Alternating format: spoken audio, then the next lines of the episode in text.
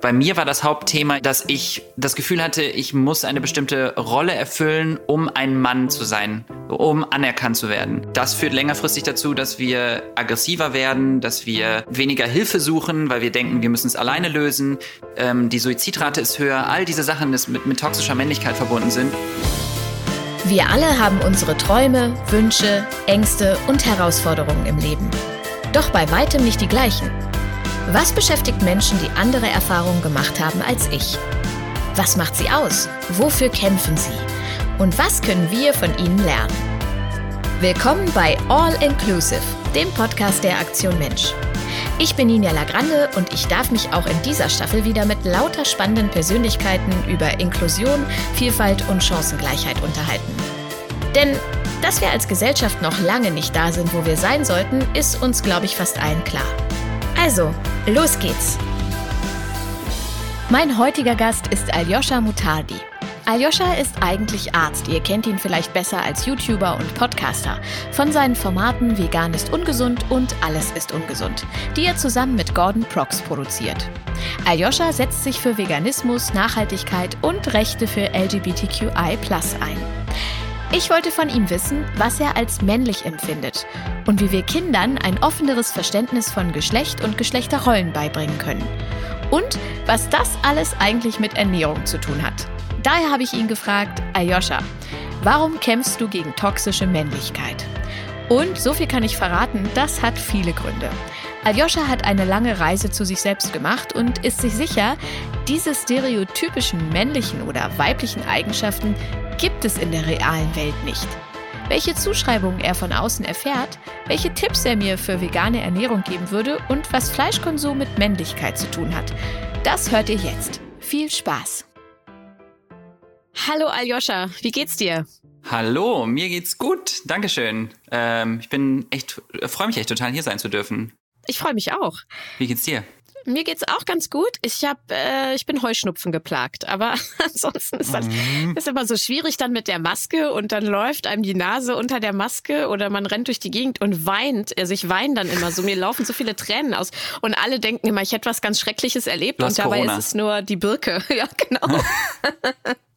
oh nein, ja okay, tatsächlich, das habe ich tatsächlich nicht. Bin ganz froh. Mein Bruder ist auch echt Allergiker und das ist äh, nicht schön. Ja, also ich glaube, es, es geht bei mir noch, aber manche Tage sind echt schwierig.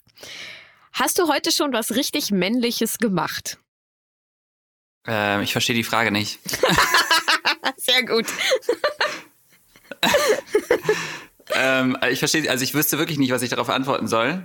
Also ich meine, ich gehe mal davon aus, dass es eine Einleitung in, in das Thema heute ist. Genau. Ähm, aber ich würde da tatsächlich immer wieder gleich drauf antworten, nämlich so, wie ich es gerade gemacht habe. Ich verstehe die Frage nicht. Es gibt für mich nichts ähm, typisch männliches oder typisch, typisch weibliches, oder sollte es zumindest nicht. Ähm, ich finde Eigenschaften einem Geschlecht zu ordnen bisschen strange. Und äh, wir leben im Jahr 2021 und wir können mal anfangen, umzudenken. Äh, das ist auf jeden Fall etwas, was mich mein Leben lang mit begleitet und belastet hat, dass eben genau das mir zugeschrieben wurde, also diese Schubladen, in die ich gesteckt, vermeintlich gesteckt werden sollte oder denen ich angehören sollte. Und ich war erst letzte Woche im Rahmen von äh, Dreharbeiten in einem Fußballstadion. Und das hat in mir ganz viel äh, unschöne Gefühle ausgelöst aus meiner Kindheit, ähm, aus, ja, weiß ich nicht.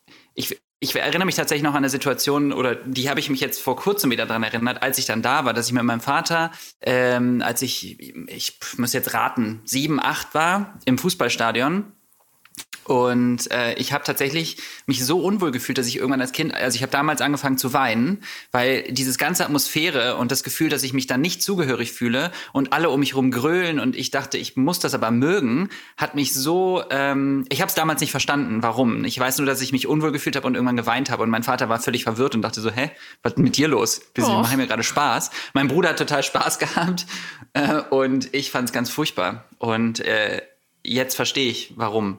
Also ich habe tatsächlich äh, etwas, was habe ich denn männliches gemacht heute? Ähm, könnte jetzt theoretisch irgendwas sagen, was nicht in die Box passt, aber mir fällt einfach gar nichts ein. Ich habe heute noch nicht so viel geleistet.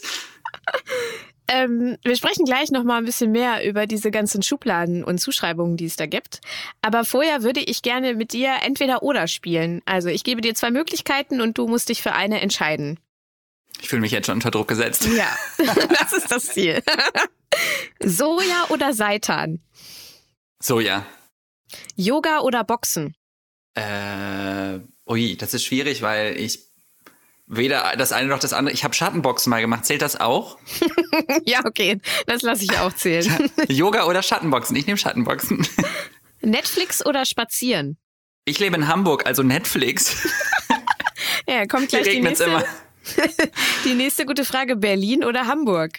Hamburg. Sorry, das uh, no offense an alle BerlinerInnen. Hallo, sorry. ja, ich glaube, die müssen hier in diesem Podcast eh schon immer so ein bisschen leiden, die BerlinerInnen, aber äh, ist okay. Ich, ich finde Hamburg auch gut. Strand oder Berge? Strand. Camping oder All-Inclusive? ich freue mich voll, dass ich diesen Gag hier einbauen konnte. also oh, Camping oder äh, All-Inclusive? Äh, ich, sag mal, ist beides nicht unbedingt so krass meins, aber wenn man mich jetzt zwingen würde, hm. Ich sage, ist ja auch nochmal ein Unterschied. Ne? All-inclusive zu Corona-Zeiten ist ja wahrscheinlich so, ich bin der einzige Gast in dem Hotel. Ja, da würde ich es ja cool finden. Aber prinzipiell würde ich von den beiden wahrscheinlich eher Camping nehmen. Wenn ich jetzt an das ganz Klischeehafte denke, sorry. Okay. YouTube oder Podcast? Ähm, also ich gucken oder konsumieren oder ähm, selber ja, teilnehmen? Äh, beides vielleicht. Oh, teilnehmen mag ich tatsächlich Podcasts sehr gerne. Mhm. Und konsumieren tagesformabhängig. Ich kann, es schwierig, da jetzt zu antworten. Ich sage jetzt einfach mal YouTube und manchmal Podcast. Salz oder Süßkartoffel? Süß. Frühaufsteher oder Langschläfer? Früh. Hunde oder Katzen? Hunde.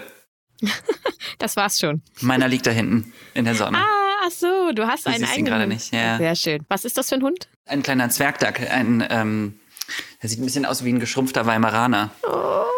Ja, er ist ganz, ganz süß. Wirklich. So, also Du bist Veganer, das ist kein Geheimnis. Du machst mit Gordon den YouTube-Kanal und Podcast Vegan ist ungesund, mhm, beziehungsweise richtig. alles ist ungesund, ne? Korrekt. Ähm, was ist die erste Reaktion von Leuten, wenn du erzählst, dass du keine tierischen Produkte isst? Ist schwierig, da pauschal darauf zu antworten, weil sich das natürlich sehr stark geändert hat mit jetzt dem Fokus auf unseren YouTube-Kanal und dass ich natürlich eine gewisse Plattform jetzt damit habe. Ähm, früher habe ich diese typische Reaktion bekommen, oh Gott, das könnte ich ja nicht und sowas, ne? Also diese, das, das sprudelt dann aus den Menschen raus, das könnte ich ja nicht und ist das nicht ein bisschen extrem und ich könnte niemals auf Käse verzichten und also da kommt dann wirklich ganz viel, auch ungefragt. Aber natürlich hat die Wahrnehmung sich zum einen gesellschaftlich etwas geändert. Das bedeutet, meiner Ansicht nach ist in den letzten sechs Jahren, die ich jetzt vegan lebe, sehr viel passiert. Ähm, was Wahrnehmung und auch Präsenz von dem Thema angeht. Und auch vor allem natürlich, dass ich diese Plattform habe. Also die meisten Menschen, mit denen ich jetzt konsumiere, die kennen mich halt. Also ich habe und es ist Corona gerade, ne? Also es ist jetzt nicht so, dass man krass am Sozialisieren ist und so viele Menschen trifft und alle, die ich treffe, treffe ich eben, weil ich diesen Kanal habe und dann entweder ein Podcast oder ein YouTube-Video oder ein Gespräch darüber habe oder ein Interview. Und deswegen ähm, generell ist meine Wahrnehmung aber auch da, ähm, wenn ich dann mal Menschen treffe, also tatsächlich auch letzte Woche, die das zum ersten Mal erfahren, eher positiv. Also ich finde, da hat sich auch was gewandelt. Ich weiß nicht, ob das immer noch meine Blase ist, in der ich mich befinde, weil ich bin da schon sehr, bin mir schon dessen sehr bewusst, dass es immer noch eine krasse Blase ist, in der ich mich befinde. Aber es hat sich was getan. Gern geschehen für die kurze Antwort. nee, alles gut. Dafür sind wir ja hier, dass wir uns äh, lange unterhalten. Ähm, ich kenne das auch, dass Leute dann anfangen, äh, auch ungefragt zu erläutern, ähm, dass sie sich, also dass sie schon ab und zu mal Fleisch essen, aber wenn, dann wirklich nur Bio und äh, vom Hof und sie wüssten dann, wo es herkommt und so. Ich kenne das auch so von feministischen Themen. Ich finde das immer ganz niedlich, wenn Leute dann, obwohl man das vielleicht gar nicht so gemeint hat, sondern nur von sich erzählt hat, anfangen, sich zu verteidigen für irgendwas, was sie tun oder wie sie leben. So, ist, ist das auch deine Erfahrung? Absolut, kann ich komplett unterstreichen. Also ich wirklich, ich habe so oft gedacht, wenn auch nur ein Prozent der Menschen, die immer sagen, sie essen nur Biofleisch, wenn das zutreffen würde, dann hätten wir schon eine ganz andere Welt hier. Ähm, und wie du auch schon meintest, ungefragt. Aber ich glaube, das ist eine fast normale Reaktion. Also bei allen Themen, wenn es um soziale Gerechtigkeit geht, löst das ja in Menschen erstmal so eine Gegenreaktion aus, weil man das Gefühl hat, man muss sich rechtfertigen weil man das vielleicht noch nicht so gemacht hat oder weil man sich vielleicht nicht damit auseinandergesetzt hat. Und dann ist es dieses, okay, ich möchte mich jetzt aber auch gerade rücken. Ich bin aber auch kein schlechter Mensch. Ähm, und darum geht's ja gar nicht. Das ist ja das, was, was ein Prozess, der in uns selber ausgelöst wird, was an sich ja gut ist. Es ist ja ein gutes Zeichen, dass das passiert, weil das ja zeigt, dass wir uns irgendwie damit auseinandersetzen und dass da Prozesse sind, die uns unterschwellig sagen, hey, ähm, das ist übrigens nicht cool, was wir da machen oder so. Ne? Also ich finde es an sich gut äh, aber trotzdem auch immer wieder unterhaltsam. Und ich erwische mich aber auch selber dabei, dass ich das mache. Also ich will mich jetzt auch nicht davon freisprechen. Ich glaube, wir alle sind, was diese ganzen Themen angeht, sehr das sind ja alles irgendwie so Systemkritiken. Ne? Also ich finde es immer schwierig, da jetzt einfach zu sagen, wir kritisieren einzelne Menschen oder einzelne Institutionen. Das ist ja meist so ein System, Systemproblem, mit dem wir aufgewachsen sind und Prozesse, die wir einfach wieder verlernen müssen. Und das ist echt ein anstrengender Prozess. Du hast gerade schon gesagt, du lebst seit sechs Jahren vegan. Wie ist es dazu mhm. gekommen? Ich glaube, mein Freund hat damals zu den Zeiten, als zumindest medial sehr viel über die ähm, homophoben Attacken in Russland gesprochen wurde, ich weiß nicht, ob du dich daran erinnerst, ja. Mhm. Da haben wir uns beide viel unterhalten, haben gesagt, irgendwie fühlt man sich so machtlos. Man liest immer diese, diese, ne, diese Artikel und denkt so, wir können gar nichts wirklich machen, immer nur zugucken und entsetzt sein und glücklich, dass wir hier sind. Und dann hat er gesagt, ich möchte mal irgendwie was Gutes tun und ich versuche jetzt mal eine Woche vegetarisch. Fand ich total spannend, weil wir beide wirklich null mit dem Thema am Hut hatten. Auch niemand im Umfeld, der irgendwie vegetarisch oder vegan gelebt hat. Also spannend, dass von, von sich aus irgendwie so kam, dass das was Gutes ist. So, an dieser Stelle möchte ich einmal klären, was überhaupt der Unterschied zwischen vegan und vegetarisch ist. Vegetarierinnen sind Menschen, die kein Fleisch oder Fisch essen. Leute, die zwar Fisch, aber kein anderes Fleisch essen, bezeichnet man als Presketarierinnen. Dass Fisch nicht als Fleisch im traditionellen Sinne gilt, kommt ursprünglich aus der Bibel. Für gläubige Christen ist jeder Freitag ein Gedenktag an Karfreitag, den angeblichen Todestag Jesu. Deshalb soll freitags gefastet werden. Das bedeutet, es darf kein Fleisch gegessen werden. Und ursprünglich galt nur das Fleisch warmblütiger Tiere als Fleisch. Also aß man freitags Fisch. In vielen besonders katholischen Regionen oder Restaurants wird das heute noch so gehandhabt. Ich verrate vermutlich nicht zu viel, wenn ich sage, auch Fische sind Tiere.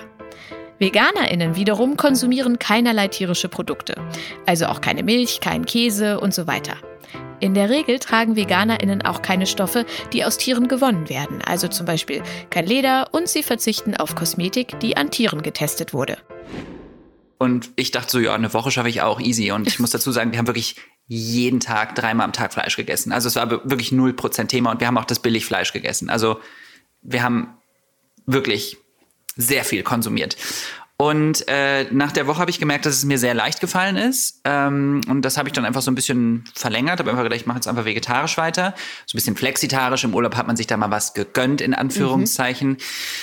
Und irgendwann kam dann so der Punkt, ähm, ich hatte eine Freundin beim Sport, die schon dann die vegan gelebt hat, die ich im Rahmen dessen dann irgendwann kennengelernt habe. Und die hat mir dann immer wieder so ein bisschen kleine Infos gegeben. Und dann habe ich irgendwann auf Facebook, und das war so der ausschlaggebende Punkt, ein Video gesehen, so eine Art 15-minütige Zusammenfassung zum Thema Massentierhaltung. Also alles, was irgendwie alle Industrien einmal kurz durch in 15 Minuten. Und ich habe äh, wirklich nur geweint. Also ich habe dieses Video gesehen und ich habe richtig, richtig laut geweint in der Wohnung. Ich war alleine und ich habe einfach richtig losgelassen zum Thema Männlichkeit übrigens. Ne? So dieses Loslassen, das habe ich auch in der Öffentlichkeit nie, das hätte ich nie gemacht, wenn ich nicht alleine gewesen wäre. Und ähm, ja, das hat mich so traumatisiert, weil ich auch, natürlich guckt man das und denkt sich, ja, ich weiß ja, dass meine Wurst nicht zu Tode gestreichelt wird. Aber das zu sehen, diese, also diese wehrlosen Lebewesen, die einfach nichts getan haben und dann so brutal behandelt werden für irgendwie, dann gucke ich vor mich und sehe nur eine Scheibe Wurst und denke mir, ja, brauche ich ja nicht, ne? Also, was ist das? Und wie, auch wie krass, wie, wie end, also wie, wie, ich will jetzt nicht entmenschliches, äh, aber wie, ein Lebewesen so krass auf einen Gegenstand reduziert werden kann, dass ich vor mir auf einmal so eine Plastikverpackung mit, einer, mit einem Bärchenwurst drauf habe. Ich bin trotzdem danach nicht direkt vegan geworden, sondern erstmal so, also Step by Step. Und ich glaube, das ist auch so ein Hauptteil der Message unseres Kanals, ist ja so ein bisschen dieses, ähm, jeder Regen fängt mit einem Tropfen an, versuche erstmal besser, besser irgendeinen Schritt zu machen, als gar keinen Schritt zu machen. Ne? Also Menschen, die sich darauf beruhen und sagen, ich könnte ja nicht auf Punkt, Punkt, Punkt verzichten, und dann sagen, ich mache deswegen genauso weiter wie vorher, weil ich auf einen Teil nicht verzichten könnte, äh, denke ich mir so, dann mach doch alles andere und lass den Teil, den, auf den du nicht verzichten könntest, erstmal bei. Weißt du, was ich meine? Dass man mhm. sagt, naja, und so kam das halt. Und dann ist es ein schrittweiser Prozess über ein halbes Jahr gewesen. Punkt. Wäre es für dich okay, wenn dein Partner oder deine MitbewohnerInnen nicht vegan leben würden? Äh, Partner und MitbewohnerInnen ist nochmal ein bisschen ein Unterschied, finde ich. Also bei Partner für den Anfang definitiv. Also wenn man sich kennenlernt neu, weil ich ja eben schon davon gesprochen habe, das ist ja Systemkritik und ich habe ja am Anfang auch äh, überhaupt nichts, also gar nicht auf dem Schirm gehabt. Aber ich glaube, wenn man in einer Partnerschaft ist, lange zusammenlebt und für mich das so eine zentrale soziale Gerechtigkeitsrolle in meinem Leben spielt und die Person sich nicht da reinhängen möchte und das nicht verstehen möchte, äh, vor allem wenn wir in einer so wahnsinnig privilegierten Situation sind, wie wir es jetzt sind, dass wir einfach nicht darauf angewiesen sind, hätte ich nach einer, ich kann jetzt die Zeit nicht definieren und ich weiß auch nicht, wie es dann in, tatsächlich in der Realität ablaufen würde, weil mein Freund glücklicherweise auch sehr überzeugter Veganer ist. Ähm, könnte ich das längerfristig nicht, nee. Aber wenn er MitbewohnerInnen, ja, klar. Also ich meine, ich habe ja auch FreundInnen, die nicht vegan leben und ähm, ich thematisiere das auch im Freundeskreis einfach nicht mehr viel. Das ist ja mein Leben und die wissen das und ich, ich habe, wenn die mich fragen oder interessiert sind, dann sage ich denen gerne was, aber ich kann nicht Daueraktivist sein. Das ist zu anstrengend und das vergraut mir mein Umfeld. Du bist ja eigentlich Arzt. Ähm, Erlebst du dann auch, dass Menschen deine Ernährung und deinen Aktivismus mit deinem Beruf zusammenbringen? Also, dass sie denken so, ah ja, der hat, der weiß ja, wie es funktioniert, deswegen ernährt er sich so, weil es so gesund ist? Ähm, ja, auf jeden Fall. Also ich, es ist immer noch so, dass das ein äh, ganz, ganz starker äh, also Statusjob ist. Also es ist auf jeden Fall so, dass Leute, wenn sie hören, dass ich Arzt bin, mir sofort mehr glauben, was Ernährung angeht und dass sie schon irgendwie auch so das Gefühl haben, ja, der muss ja voll Ahnung haben, was so ein bisschen paradox ist, weil Ernährung nicht Teil des Studiums ist. Es ist jetzt aber nicht so, dass sie dann sofort sagen, oh krass, ähm, du bist jetzt Ernährungswissenschaftler oder so, aber mir wird schon tendenziell deswegen mehr geglaubt ich meine, ich äh, verstehe auch den Ansatz und natürlich habe ich, was bestimmte Themen angeht, auch vielleicht einen besseren Einblick, weil ich ja schon irgendwie die ganze ja, also Biochemie und, und Pathophysiologie und die Entstehungsmechanismen und alles mögliche, was im Körper so passiert, dass man das lernt während des Studiums, aber dass ich deswegen mehr Ahnung von Ernährung habe, hm, das habe ich mir halt angeeignet, ne? Ja. Ist vegan denn ungesund oder besonders gesund? Kann man so pauschal nicht beantworten, ähm, weil, also gesund oder ungesund ist erstmal eine Lebensweise. Ne? Also das heißt, eine, Ernährungs, eine Ernährung an sich kann ungesund oder gesund sein. Und da ist erstmal so ein Begriff unwichtig, weil vegan kann auch bedeuten, ich esse jeden Morgen einen Apfel und danach nur noch Pommes und Ketchup. Pommes. Ist auch vegan. Ja. Zack, habe ich mich aber richtig ungesund ernährt. Also es kommt am Ende ja immer drauf an, so eine mischköstliche Ernährung, wenn sie, äh, wenn sie sehr stark pflanzendominierend ist, kann sehr gesund sein. Eine vegane Ernährung kann, wenn sie sehr verarbeitet ist, sehr ungesund sein. Was ich immer versuche zu vermitteln, wenn es um gesunde Aspekte geht, dann äh, eine vollwertig pflanzliche Ernährung. Das ist das, ne? Weil vegan ist erstmal für mich und auch die Definition der Vegan Society eine rein ethisch motivierte Bewegung. Mhm. Welche Tipps würdest du mit mir auf den Weg geben, wenn ich mich jetzt entschließen würde, zukünftig vegan zu leben? Du hast gerade schon, das fand ich sehr schön, das gesagt mit dem äh, Tropfen für Tropfen sozusagen. Mhm. So, was würdest du mir noch mit auf den Weg geben? Ich glaube, also ich versuche das immer so ein bisschen individuell zu machen, weil jeder Mensch anders funktioniert und andere Schwerpunkte, Prioritäten, Sorgen, Ängste äh, und ich sag mal Vorlieben hat, was Essen angeht. Ähm, deswegen würde ich dich einfach erstmal fragen, wo, keine Ahnung, was dir jetzt am schwersten fällt, aber prinzipiell, um es jetzt mal so als auf die Masse massentauglich zu machen, würde ich sagen, äh, sind ein paar Sachen, die ich total wichtig finde. Erstmal zurücklehnen und durchatmen, weil viele Leute, die das hören, haben erstmal das Gefühl, oh Gott, ich muss das jetzt machen und der Ist-Zustand, in dem man gerade ist, ist dann meist relativ weit entfernt von dem Soll-Zustand, den man sich im Kopf einbildet. Ne? So dieses, oh Gott, mein Kühlschrank, da ist noch das und das drin, ich weiß gar nicht, was ich machen soll, ich weiß nicht, was ich frühstücken soll. Und dann geht diese Kaskade an Panikfragen los. Äh, also erstmal zurücklehnen und entspannen. Äh, keiner zwingt einen zu irgendwas. Äh, jeder darf und kann erst in dieser Welt essen, was er oder sie möchte. Das zweite wäre für mich, das, der wichtigste Aspekt war Information ähm, versucht euch mit dem, was ihr esst, auseinanderzusetzen. Das ist total wichtig, essentiell. Also zum einen, was die gesundheitlichen Aspekte angeht. Ich glaube, wir beschäftigen uns viel zu wenig damit. Wir leben in so einer Fast-Food-Convenience-Gesellschaft, in der Essen aus meiner Perspektive, vor allem gesundes Essen, zu wenig Bedeutung hat und zu wenig Bedeutung zugeschrieben wird. Ähm, wir schreiben dem Thema Gesundheit generell, glaube ich, zu wenig Priorität zu. Dann würde ich sagen, finde ich ein cooler Tipp ist, schreib dir deine zehn Lieblingsgerichte auf die du im Kopf hast, gib sie bei YouTube ein und hau das Wort vegan dahinter. Dann hast du schon mal einen easy Einstieg für deine Lieblingsgerichte, weil es gibt so gut wie jedes Gericht heutzutage in vegan. Und hab Spaß dabei, total wichtig. Hab Spaß dabei, dich auszuprobieren. Das war aber etwas, was ich zum Beispiel total genossen habe damals, als ich vegan geworden bin. Ich bin ganz anders in den Supermarkt gegangen. Ich habe das nicht als Zwang gesehen, sondern ich habe gedacht, geil, ich kann jetzt Essen neu entdecken ich kann jetzt alles, was ich kaufe, dafür müsste kein Tier sterben. Mit der Einstellung bin ich da reingegangen. Mir hat das richtig viel Spaß gemacht. Selbst wenn da Sachen bei waren, die ich scheiße fand, wo ich dachte, oh, die Wurst schmeckt richtig nach Pappe. Egal, hat Spaß gemacht, kaufe ich nicht nochmal, weitermachen. So, ne? Und ähm, das ist, ich habe hab eine Zeit lang beim Kanal immer gesagt, es ist ein bisschen wie eine Sprache lernen. Äh, man, am Anfang hat man erstmal so ein paar Wörter, ist ein bisschen verwirrt, Kommunikation noch schwierig. Dann kann man irgendwann Sätze bilden, man fängt an, mit, sich mit anderen Menschen zu unterhalten und irgendwann äh, hat man die Sprache verstanden und es ist, äh, als wäre es nie anders gewesen und es ist eine Riesenbereicherung.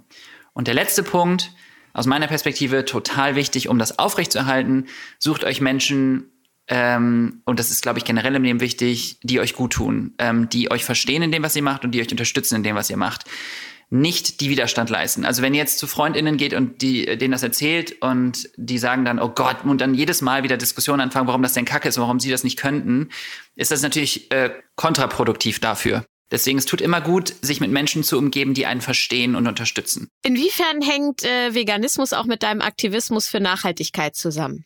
Oh, mit, also für mich war Veganismus ein äh, Türöffner für alles, was danach kam. Ähm, äh, also ich habe immer, äh, ich sage immer, es hat das Tor zu meinem Bewusstsein geöffnet, ähm, weil ich wirklich, das ist das erste Thema, mit dem ich mich auseinandergesetzt habe. Und ich habe dann diese diese Machtlosigkeit, ähm, in, äh, die ich empfunden habe, dass diese unschuldigen Lebewesen da sind und wir können irgendwie nichts machen, außer einfach die Produkte nicht mehr zu konsumieren und versuchen, andere Menschen aufzuklären, habe ich dann irgendwann gemerkt, dass es halt andere Bereiche gibt, die genauso sind.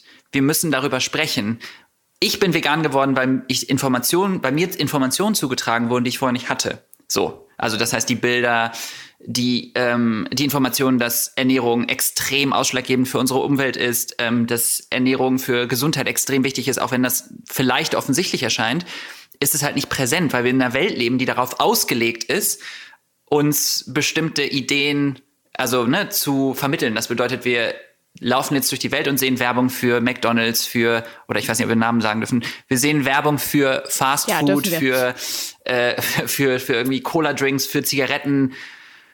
Und das ist so normal.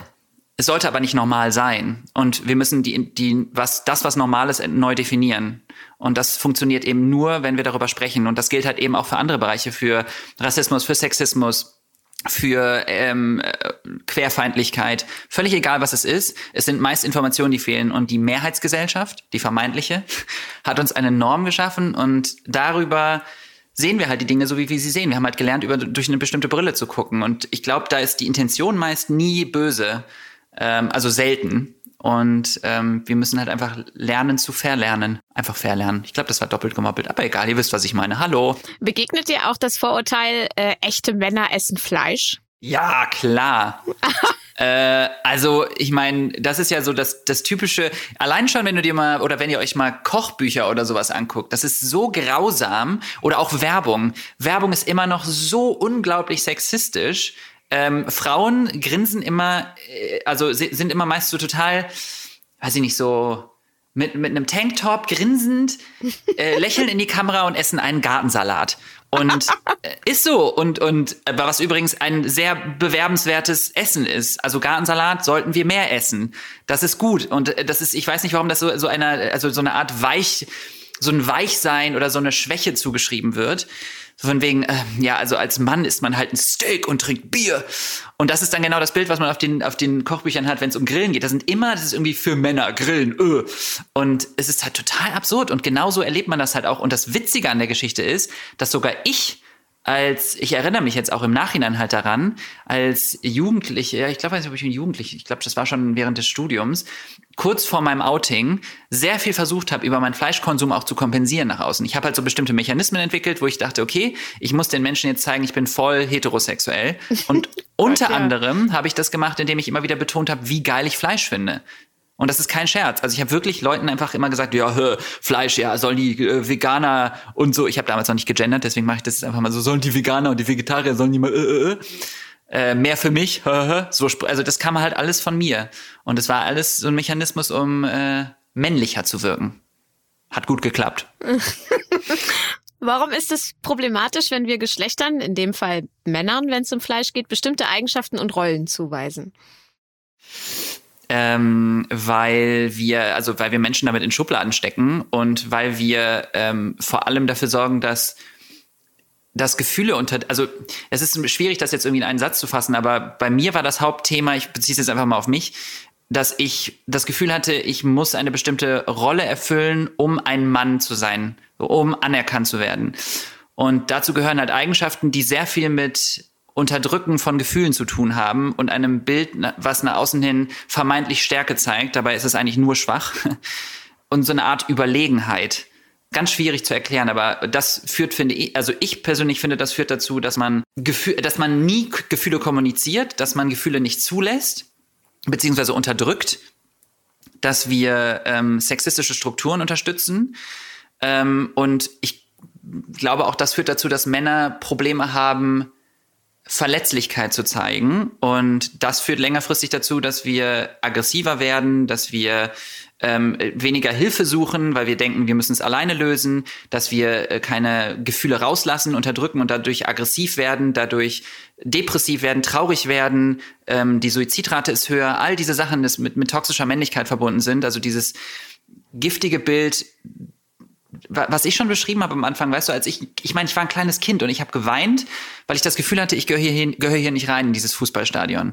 Das muss man sich mal, also ich, ich finde, das muss man sich mal vorstellen. Ich meine, ich habe noch nicht verstanden, warum das so war, aber wie belastend etwas ist, dass man als Mann oder als Junge sich nicht entscheiden darf, ich möchte aber jetzt gerade Nagellack tragen, ich möchte jetzt aber einen Rock anziehen, ich möchte jetzt aber mit einer Barbie spielen, ich möchte jetzt aber weinen, egal was, und das zu unterdrücken, nur weil die Gesellschaft einem sagt, das und das ist vermeintlich normal, um irgendwie dazuzugehören, ist halt, ja, total traumatisierend. Und ich kann jetzt auch immer noch sagen, wir Menschen wünschen uns einfach normal behandelt zu werden. Ich glaube, wir wollen einfach nicht, dass Menschen sich nach uns umdrehen, dass Menschen uns irgendwas hinterherrufen, egal wie die Intention dahinter ist. Wir wollen einfach zwischendurch mal das Privileg haben, unsichtbar sein zu dürfen. Weißt du, was ich meine? Ja, absolut. Ich bin kleinwüchsig, ich weiß ganz genau, was du meinst. also ja. da gucken halt auch Leute oft oder machen Sprüche oder so, ne? Ich weiß auch, dass viele Sachen gar nicht böse Absicht sind. Also zum Beispiel, wenn ich jetzt ähm, Händchen halt mit, mit einem Mann durch die Stadt laufe ja, dann ist es natürlich so, dass manche sich auch umdrehen und denken, ach cool, freut mich voll. Mhm. Aber am Ende des Tages drehen sich halt Menschen um und gucken ja, nach genau. mir. Und ich fühle mich halt wie in so einem. Ich, also das ist für mich eine gute Definition für was Privileg bedeutet. Privileg bedeutet einfach, dass man sich mit Dingen nicht auseinandersetzen muss. Und Menschen, die heterosexuell sind, können Händchen halten durch die Stadt laufen und kein Mensch dreht sich um und es ist einfach normal. Und das ist das, was ich meine. Man möchte sich einfach manchmal in eine Normalität zurückziehen oder unsichtbar sein dürfen und entscheiden dürfen, wenn man laut sein möchte, dann ist es okay. Aber man ist halt immer sichtbar und kann sich halt nicht verstecken. Und das führt zum einen zu Diskriminierung und zum anderen halt auch zu diesen, auch, auch positive Diskriminierung ist ja Diskriminierung am Ende. Ne? In einem Text von mir habe ich das mal Anwältin in eigener Sache sein genannt. Ich bin das als kleinwüchsige Frau jeden Tag, manchmal mehr, manchmal weniger. Ich habe nie die Möglichkeit, mich von meiner Körpergröße wie von einem Kostüm zu trennen, nur weil ich heute mal keine Lust habe, angestarrt zu werden. Ich kann nicht in einer Masse untergehen. Ich bin vielleicht manchmal nicht zu sehen, aber ich steche immer heraus. Ich muss mich immer erklären, ob ich möchte oder nicht. Und das ist vermutlich genau das, was Aljoscha hier meint. Deshalb kann ich sein Gefühl an dieser Stelle besonders gut nachvollziehen. Nochmal zurück zu diesem Stichwort toxische Männlichkeit. Mhm. Ich habe selber auch einen kleinen Sohn und ich ähm, habe auch darüber gelernt, ich versuche mich da selber viel zu regulieren, dass ich das, ich habe das Gefühl, vor allen Dingen, vielleicht war das bei dir auch so, vor allen Dingen Jungs hören sich sehr oft an, sowas wie stell dich nicht so an. Mhm. Oder so, weißt du? Äh, oder so schlimm war es nicht. Legt man da schon so eine, unbeabsichtigt mit Sicherheit, aber legt man da schon so eine Grundlage? Auf jeden Fall. Also ich meine, jeder kennt den Spruch, ein Indianer spürt keinen Schmerz, ähm, stell dich nicht so an, sei keine Pff, ne? Ich sag's jetzt nicht. Also allein schon auch dann wieder weibliche Geschlechtsteile als etwas vermeintlich Schwaches ähm, zu nehmen. Und übrigens, äh, der hat aber Eier in der Hose, ist männlich, ist wieder was total Starkes. Ähm, das ist ja in, in, das ist auch wieder so ein Systemproblem, ne? Und damit meine ich, das ist in Filmen so repräsentiert, das ist in der Werbung so repräsentiert, das ist äh, von Generationen und so übertragen worden. Und natürlich macht das was mit einem. Natürlich denkt man als kleines Kind dann, ähm, ja, ich muss jetzt stark sein, ich muss tough sein und ich muss derjenige sein, der dann irgendwie dafür da ist. Und Frauen sind ja so weich und die heulen immer und die sind so emotional und dann diese ganzen Klischees, die, also Sprache hat ja Macht und erschafft ja auch Realität. Und das ist genau das, was dann passiert, wenn man sich das immer wieder sagt.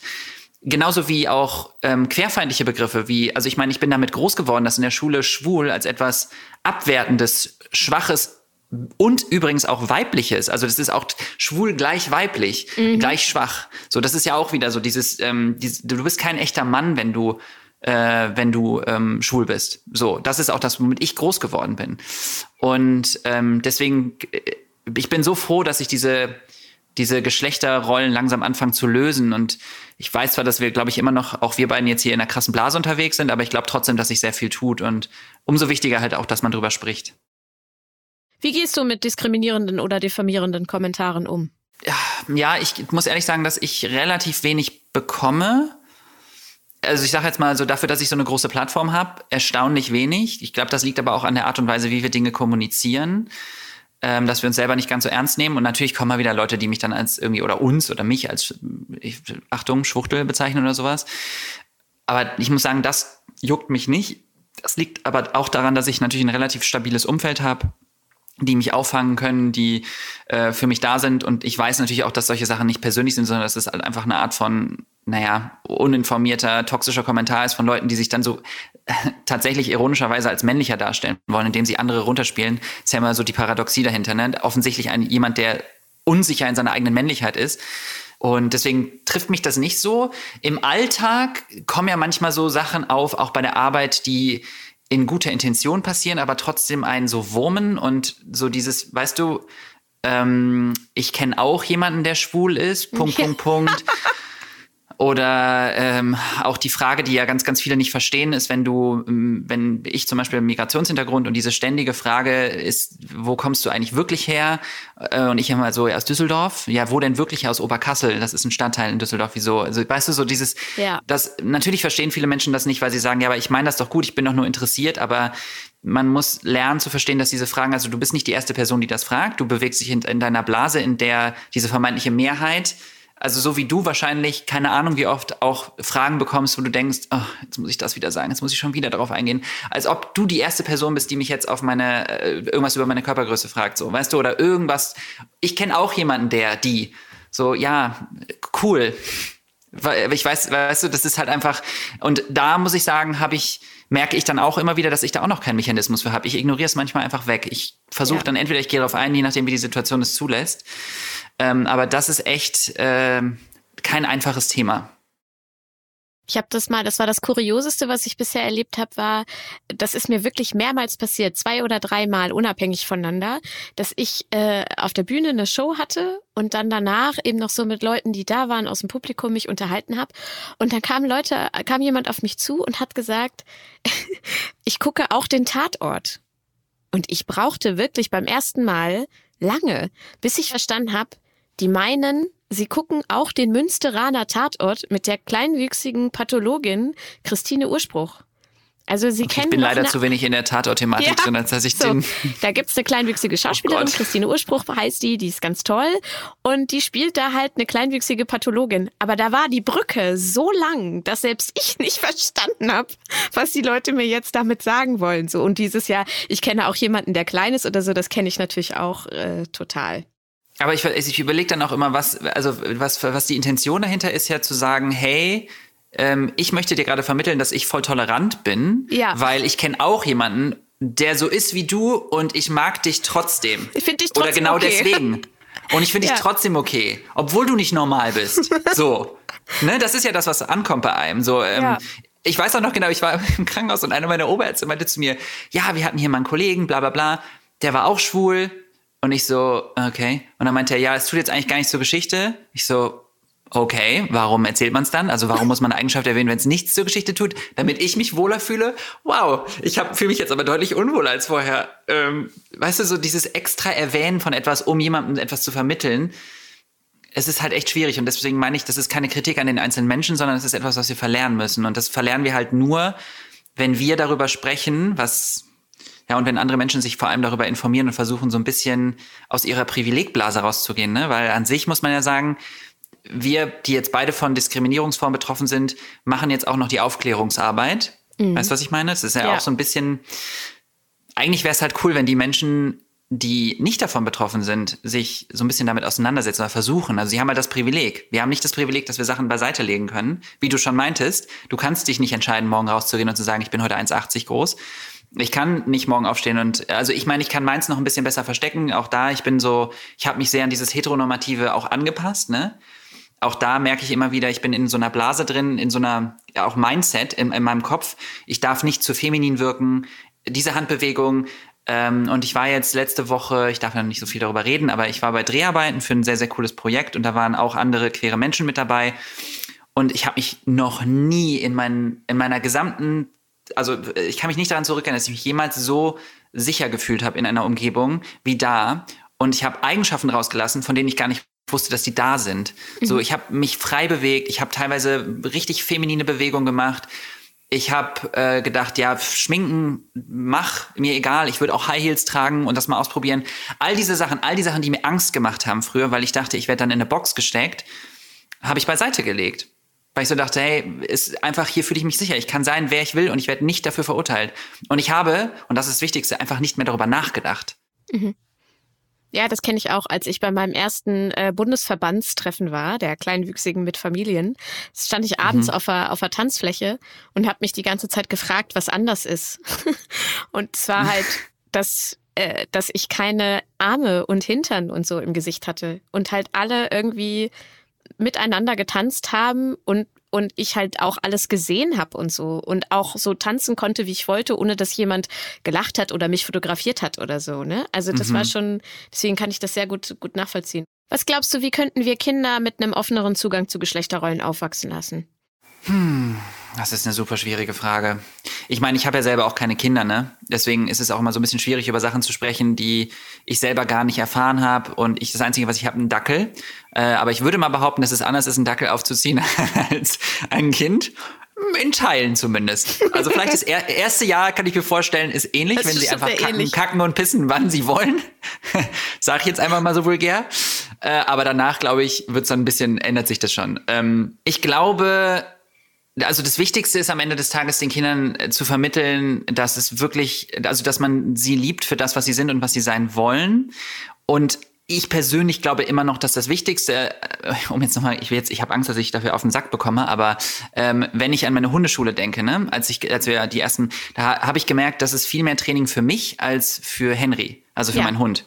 Und ich glaube, das kann man aber trotzdem auch ganz gut auf ähm, auf Eltern übertragen, wenn man als Elternteil sich immer wieder versucht, über diese Themen zu informieren und sagt, okay, ich möchte nicht einfach nur sagen, weil wer, wer kennt es nicht? Wer kennt diese Sprüche nicht, die ich übrigens nicht cool finde?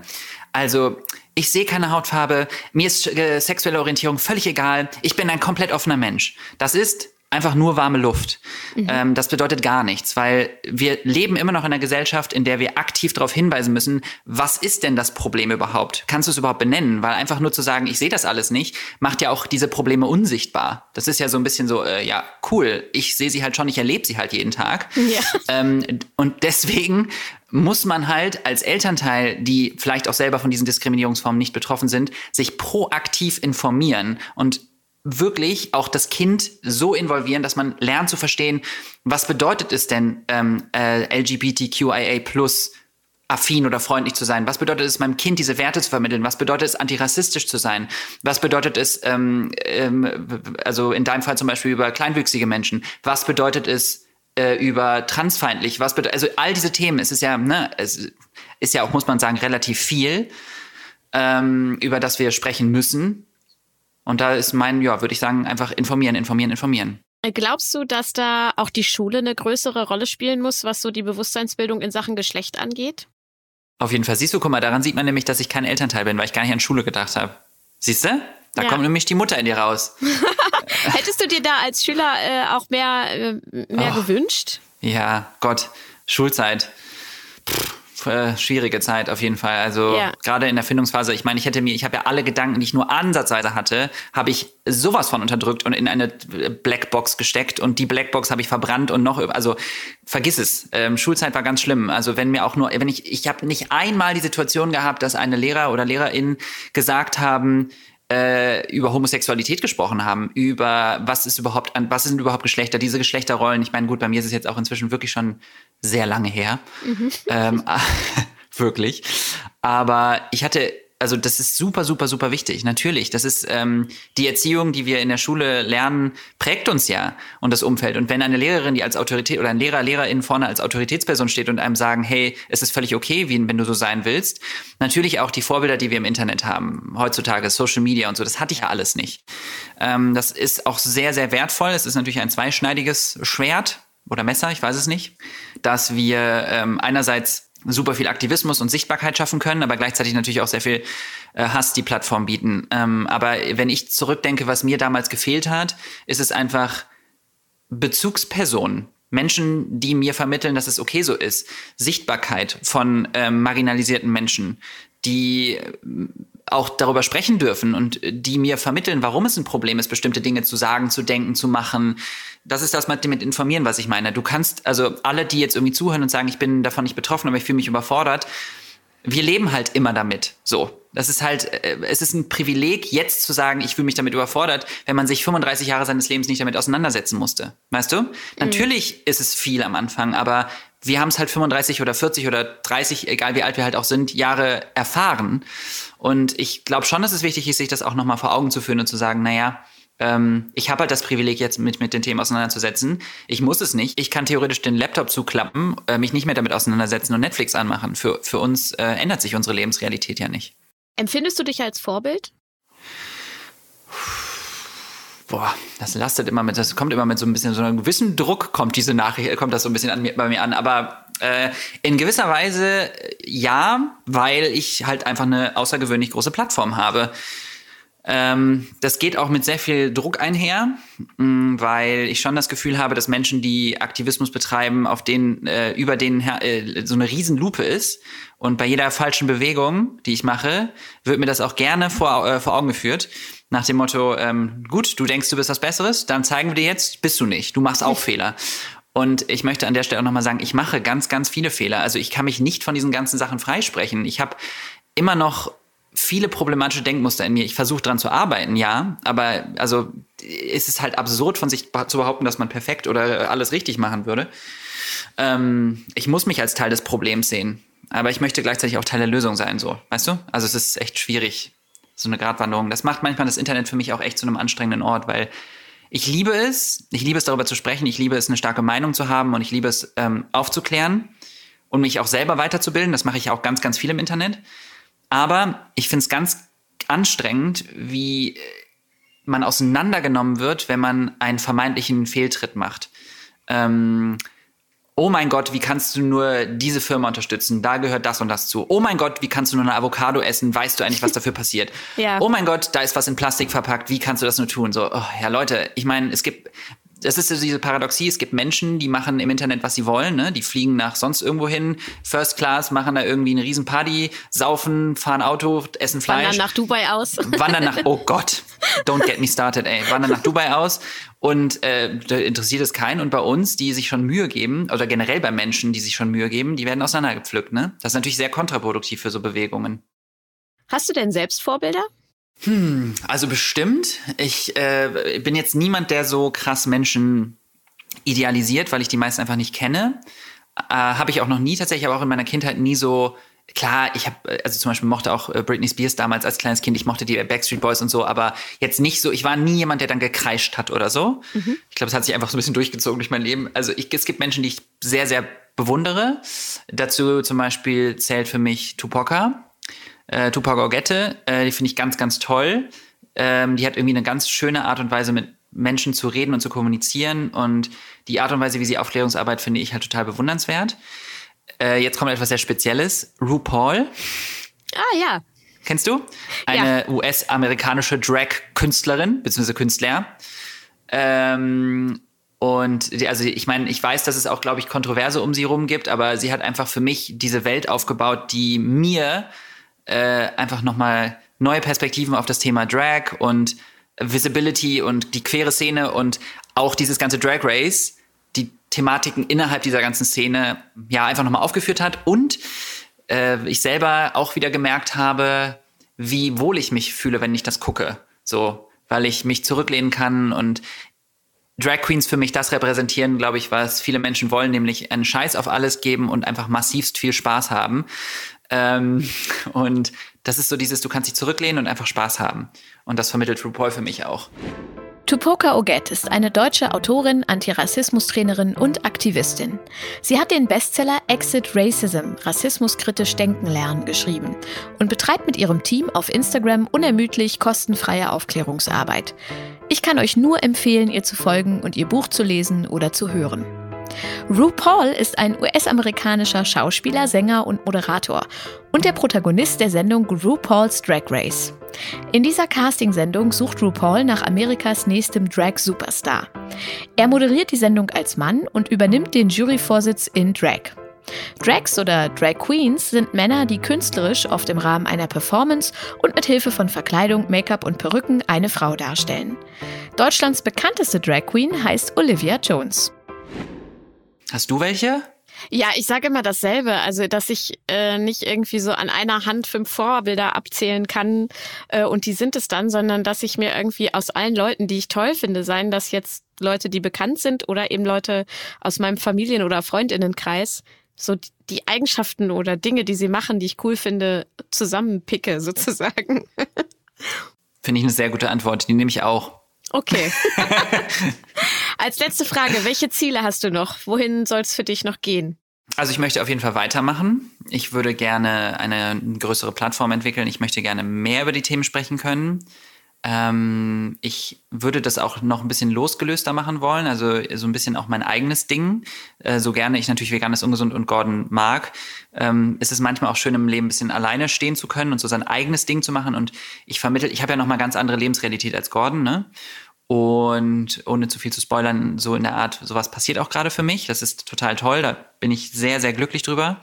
Und Ende des Jahres darf ich dann hoffentlich auch offiziell darüber sprechen. Ich kann es dir sagen, wenn die Kamera aus, wenn hier alles aus ist. Richtig fies, ne? Für alle, die zuhören. Ähm Und ich möchte äh, weiter tatsächlich äh, so an mir arbeiten, dass ich auch diese ganzen dass ich mich irgendwann in meinem Leben so frei bewege, wie ich es in den letzten Wochen gemacht habe, als ich mich so sicher gefühlt habe. Das wäre so ein Wunsch von mir.